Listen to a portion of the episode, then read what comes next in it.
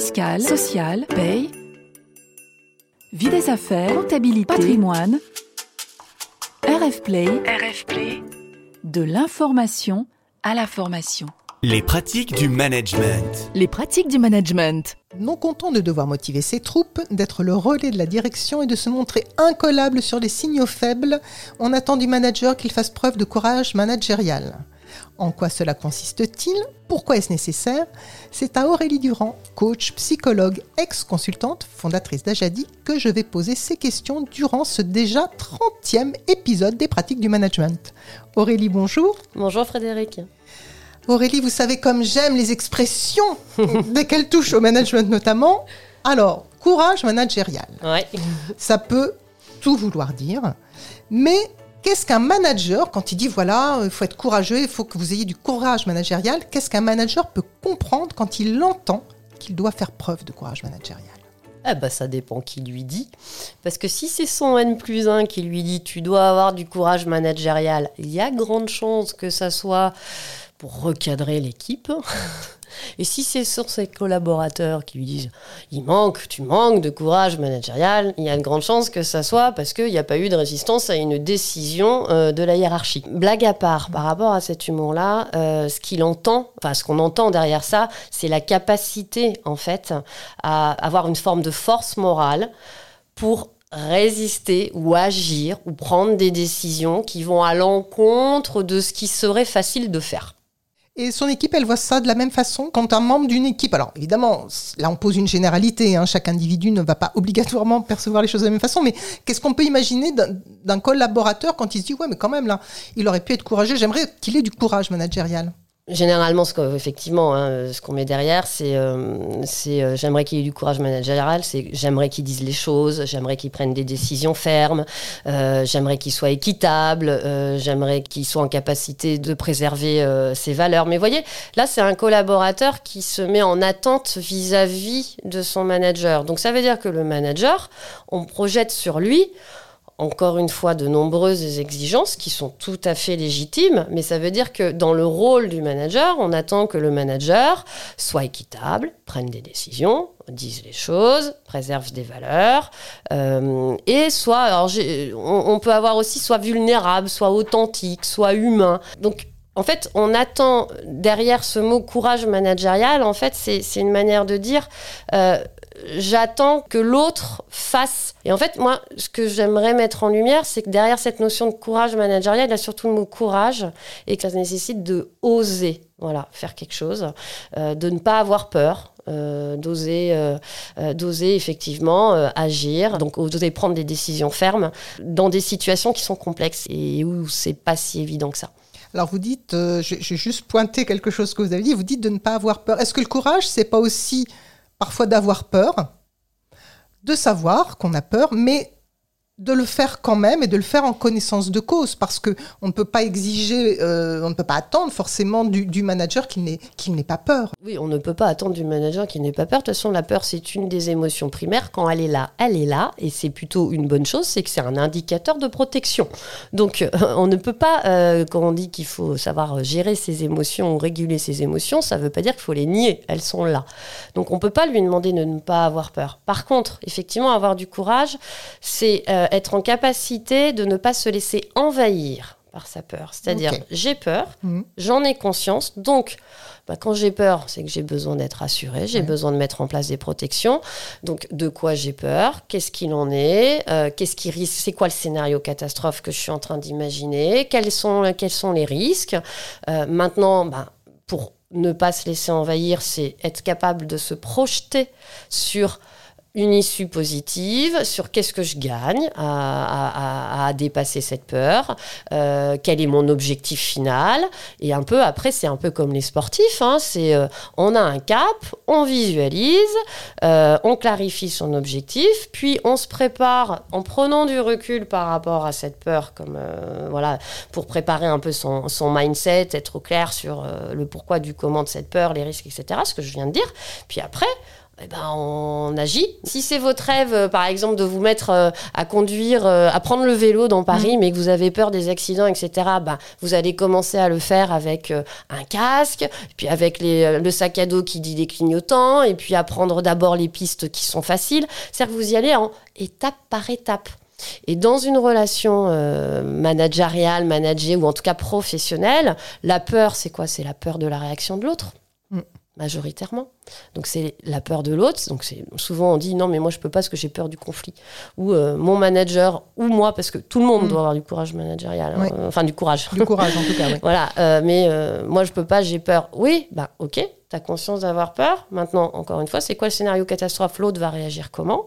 Et c'est quoi ton objectif? Qu'est-ce que tu gagnes si tu dépasses les choses? C'est quoi ce que tu vises et comment est-ce que tu le formules? Et ton objectif, c'est pas de gagner. Ton objectif, c'est qu'est-ce que tu gagnes en valeur ajoutée ou qu'est-ce que le collectif gagne en valeur ajoutée. Alors justement, vous m'amenez exactement là où je veux aller, c'est courage managérial, ok, je suis manager, je suis bien conscient que par moment, il va falloir que j'énonce des choses, je prenne des décisions, je dise des choses qui ne sont pas simples et qui me demandent justement de faire preuve de courage. Donc j'ai envie de situation de pratique parce que pour s'y coller, il faut que ça nous rapporte quelque chose. Sinon, euh, moi je vais me mettre la tête sous l'aile et puis j'attends que ça passe. Mm. Donc on va partir sur des cas pratiques. Imaginons, c'est euh, parce que c'est quelque chose qui me revient souvent ou que je vois, que euh, je décide que je suis manager, je décide, bah, par exemple en cette rentrée, d'organiser une réunion, je veux que tout le monde soit là en présentiel. Mm. Aïe aïe aïe, le télétravail est là depuis un moment, on a pris l'habitude des réunions hybrides, sauf que là, moi j'ai décidé que c'était en présentiel et ça va tomber forcément un jour où j'ai des membres de l'équipe qui sont en télétravail. Mm. Et certains me disent, oh bah non, c'est mon jour de télétravail. Qu'est-ce que je risque si je dis, bon bah ok, d'accord, on fait de l'hybride, euh, si, si je renonce? Quel, quel avantage j'ai à l'imposer, cette réunion en présentiel? Ah, euh, Vous allez peut-être me dire que je n'ai pas à l'imposer, mais si je veux vraiment l'imposer, pourquoi est-ce que je dois faire preuve de courage? Qu'est-ce que je vais gagner? Alors, il y a plein de questions dans Oui. votre question. Il y a qu'est-ce que je risque, il y a pourquoi je dois faire de preuve de courage, qu'est-ce que je vais gagner? Ben, là, j'ai envie de dire, vous êtes déjà dans une question, qui, enfin, dans, Ouais. un- dans une réflexion de prise de recul. C'est-à-dire que plutôt que de rentrer dans, une, dans un combat, de dire moi j'ai décidé, donc c'est comme ça, et ceux qui ne, Mm. qui ne me suivent Mhm. pas, rentrer dans la menace. Ouais. Bon, c'est- en fait, c'est de la menace, c'est rentrer dans du chantage, rentrer qui est absolument pas quelque chose de, de- on va dire, de constructif. Euh, c'est de se poser la question plutôt de comment je donne envie et je donne du sens à cette demande. Parce que si moi je décide que cette réunion elle est en présentiel, c'est pas parce que j'ai décidé de faire mon petit chef. Non, c'est parce que ça a un intérêt. C'est parce qu'il y a un objectif, c'est qu'il y a un sens, et si ce sens n'est pas compris, on va me dire que je fais mon petit chef. Et puis c'est comme ça qu'après, il y aura effectivement tout le monde qui va dire Ah, bah, de toute façon, euh, c'est comme ça, avec lui, on peut pas discuter, etc. Après, si je fais le lien avec la question sur le courage managérial, qui est que si je m'écrase et que je laisse faire, parce que Mm. je comprends bien que c'est pas le bon jour, qu'il y avait la livraison, qu'il y avait, euh, j'en sais rien, la garde des enfants, que les gens sont loin, que les gens sont fatigués, et que je n'ai pas non plus envie de, de me faire l'ennemi des autres, et que j'ai envie de prendre soin aussi. C'est-à-dire que, en gros, que je fais une petite confusion entre bienveillance et gentillesse, on va dire, et que je suis gentil. Voilà, Mhm. parce que c'est important d'être gentil, c'est important d'être à l'écoute en termes de qualité de vie au travail, etc. Donc, toutes les autres missions que j'ai en tant que manager qui font que, du coup, je, je lâche, entre Mhm. guillemets, sur ce souhait-là. Ben, encore une fois, c'est une question de décision et de, de mesure, c'est-à-dire que et de la manière de le communiquer. Si je décide que mon choix était de faire de- du, de- du présentiel et que finalement je décide de faire passer en priorité un confort de vie, d'équilibre de vie pour X ou Y raison, c'est comment je donne du sens à nouveau sur écoutez, là j'ai entendu que vous, a- vous avez un certain nombre qui pour X ou Y raison ce n'est pas possible pour cette fois-là, donc j'en prends acte. Par contre, selon vous, quelle était l'intention de cette réunion, ah bah c'était important qu'on puisse tous se voir ensemble et qu'on puisse reprendre une cohésion de Mhm. rentrée euh, en physique. Voilà. Donc maintenant, quand est-ce que cela est possible? Et j'attends de votre part que nous trouvions ensemble la date qui le permettra. Puisque cette date que je vous ai proposée n'est pas OK, n'empêche que la mission, le sens reste la même. Donc quand est-ce que nous allons pouvoir le faire? Et vous voyez là, je réinclus du collectif, je réinclus une réflexion, je re-responsabilise en fait l'équipe par rapport à ça. Si je fais pas ça, effectivement, bah, ça va être bon. bah, dès qu'il y a un tel qui râle, le manager il lâche, il a pas de courage. Voilà, il tient pas ses positions. Et si j'associe pas le collectif, c'est pour, on a réussi à le faire lâcher euh, la Mm. semaine dernière, on arrivera à le faire lâcher la semaine prochaine, t'inquiète. Donc, courage, c'est aussi synonyme de beaucoup de transparence, Ouais, euh, de beaucoup d'écoute oui, et de poser le cadre au final. Alors, le cadre en, en écoutant ici, Mm. mais je finis par poser le cadre, le cadre, le sens. le sens qui est nécessaire. Ouais, tout à fait. J'ai envie d'un deuxième exemple, tout à fait différent, plus ardu, je trouve, d'un point de vue humain, mais bon, après ça, ça n'engage que moi. J'ai embauché quelqu'un, on arrive à la fin de sa période d'essai, on l'a renouvelé ou pas renouvelé, peu importe, on arrive là vraiment à la deadline, c'est je me décide, je le garde ou je le garde pas, il reste dans l'entreprise ou reste pas dans l'entreprise. Or, j'ai beaucoup plus de doutes que de conviction de la place de cette personne dans l'entreprise. On n'est pas arrivé là où je voulais, et donc je veux mettre fin à la période d'essai. Ce qui demande, à mon sens, un certain courage, parce qu'on a quand même un homme, une femme en face de nous, Oui. et que ça n'est pas neutre. Voilà, Mm. humainement, c'est difficile. Économiquement, pour la personne, ça le sera aussi. Et moi, ça veut dire que j'aurai personne dans mon équipe. Mm. Mais si je ne le fais pas, Très souvent, c'est un héritage que les successeurs ou que l'entreprise ou que, et qu'on soit individu collaborateur concerné par, euh, on va dire, ce- cette non-décision ou en tout cas ce rebond, euh, ou qu'on soit le manager ou qu'on soit la structure ou qu'on soit l'équipe, les conséquences ne seront pas positives. Enfin, les conséquences ne seront pas positives. Je suis un peu abrupte en disant ça. C'est il y a de grandes chances, effectivement, qu'on aille sur euh, de l'inefficacité ou en tout cas de l'incompréhension. L'équipe Mm. va pas comprendre pourquoi il n'y a pas eu euh, il y a pas eu cette décision de prise parce que si moi je suis pas convaincue, il y a de grandes chances que d'autres le voient.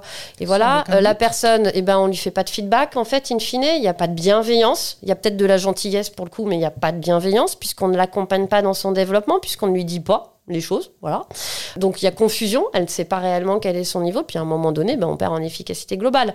Euh, donc euh, c'est contre-productif euh, de ne pas le faire. Par contre, si on se dit c'est pas possible que je le fasse, c'est que durant la période d'essai, il a peut-être manqué un certain nombre d'éléments, comme une clarté des objectifs attendus, les indicateurs de mesure sur lesquels on va se mettre d'accord pour dire la période, elle est, renouvelée, pas renouvelée, elle continue, elle continue pas.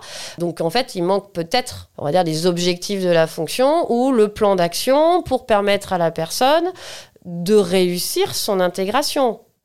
Ou de Euh, comprendre ou- qu'elle ne, va pas la- qu'elle ne la réussit pas. et après aussi, oui, ce que vous dites, c'est qu'il peut aussi manquer d'une phase d'observation, c'est-à-dire qu'à un moment donné, on n'a pas, les, on n'a pas suffisamment d'informations pour savoir pourquoi il l'a réussi ou s'il l'a pas réussi. C'est-à-dire qu'on se pose même pas la question de savoir si la personne fait le job. Elle est dans la case, dans l'organigramme, elle est là, et tant mieux. On s'est même pas posé la question de.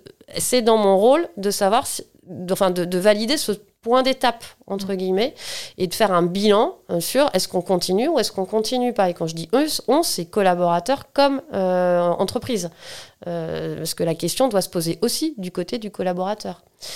Et après, la difficulté là-dedans, c'est euh, de rester bien dans son rôle avec, et d'avoir le courage, pour reprendre notre thème, de maintenir cette prise de décision malgré euh, tout l'impact émotionnel ou affectif dans lequel potentiellement les collaborateurs ou l'équipe pourraient nous mettre. C'est-à-dire qu'il peut y avoir une stratégie d'influence euh, autour de oui, mais tu sais, il est comme ci, il est comme ça, et machin, et puis il faut tenir compte de ci, et puis il y a ça, et puis.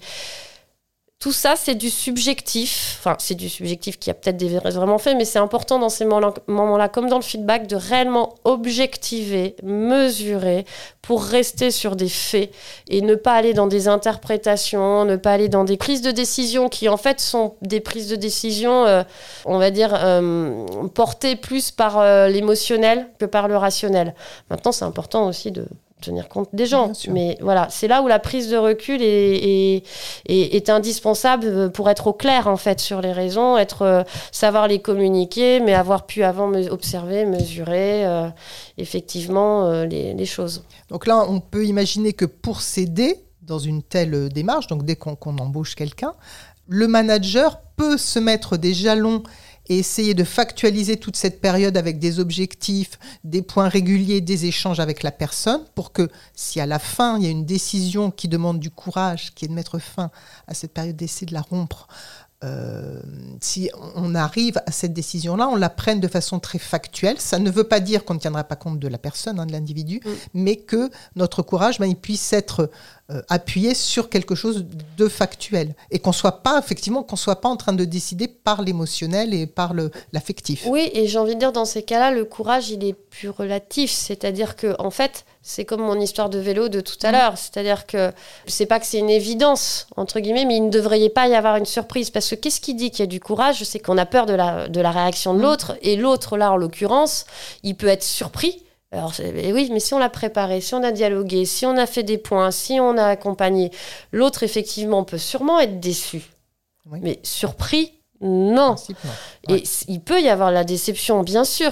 Et dans ces cas-là, une forme de tristesse. Et c'est comment est-ce que je fais face au fait que, oui, ma décision, la décision de la structure va décevoir potentiellement euh, le collaborateur et va le rendre triste. Mais à un moment donné, ça fait partie aussi de la responsabilité. Enfin, à partir du moment où elle a du sens, cette décision, et où elle se fait dans le respect du collaborateur, oui, le collaborateur, bah, après, on rentre dans des techniques, enfin, dans de l'accompagnement, euh, on prend compte l'autre, c'est-à-dire, je comprends ta déception, je comprends ton, voilà, l'espoir, euh, et euh, j'aurais souhaité que nous arrivions maintenant pour telle et telle raison.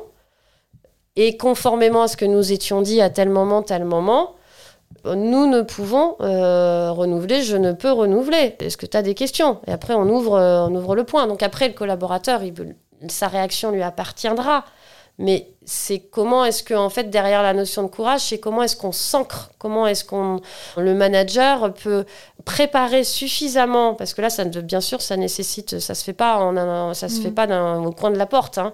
C'est comment le manager, dans une situation où il ça nécessite qu'il ait du courage, prépare se pose, prend du recul sur sa propre émotion, anticipe les éventuelles émotions de l'autre, euh, refait appel à, aux méthodologies de feedback, de communication non violente pour prendre en compte l'autre dans son humanité et euh, en maintenant tient le cadre, tient l'exigence sur dans un souci de performance d'efficacité, mais pour le collaborateur qui ne serait pas heureux à rester dans une place dans laquelle euh, il ne remplit pas que comme pour l'équipe, voilà la décision qui, euh, qui est prise.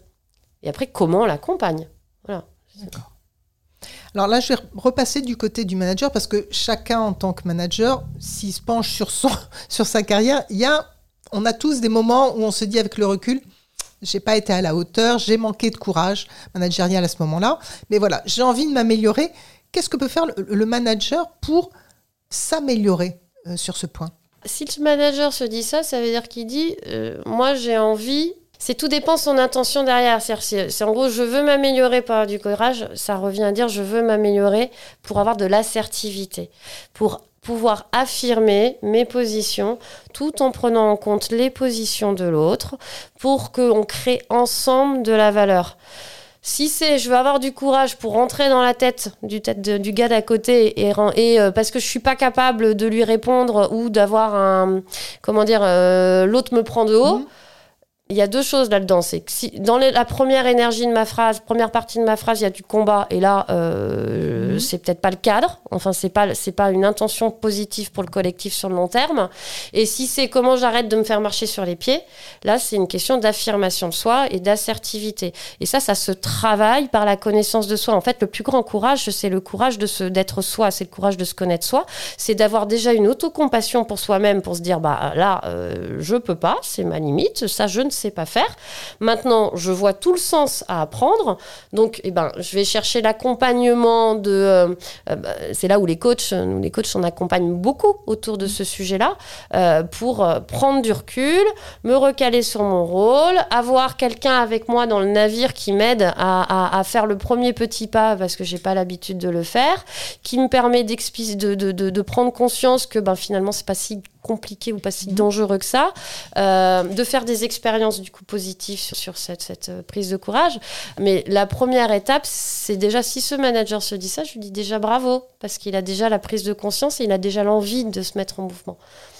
Donc il prend du recul, il se fait aider le cas échéant et il n'est pas trop exigeant avec lui? Il a le droit d'y aller par palier, par Ah, étape. un, lui il a clairement le droit d'y aller par palier, et deux, il a clairement le, tout à fait pertinent à demander de l'aide, que ce soit encore coach ou ami ou, ou RH, ou enfin personne autour qui peut l'accompagner, parce qu'en en fait, il s'apprête à essayer de faire différemment de ce qu'il peut faire habituellement, et quand on essaye de faire différemment, ben, c'est pas toujours facile, quoi. Donc, euh, donc il y a, oui, étape par étape.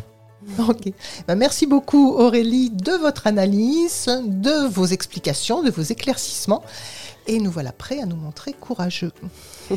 merci de votre écoute. Vous pouvez retrouver euh, tous ces podcasts sur rfplay.fr et les plateformes d'écoute. Et puis, vous pouvez aussi lire la tribune d'Aurélie dans la revue Courrier Cadre. Merci Frédéric. Merci Aurélie.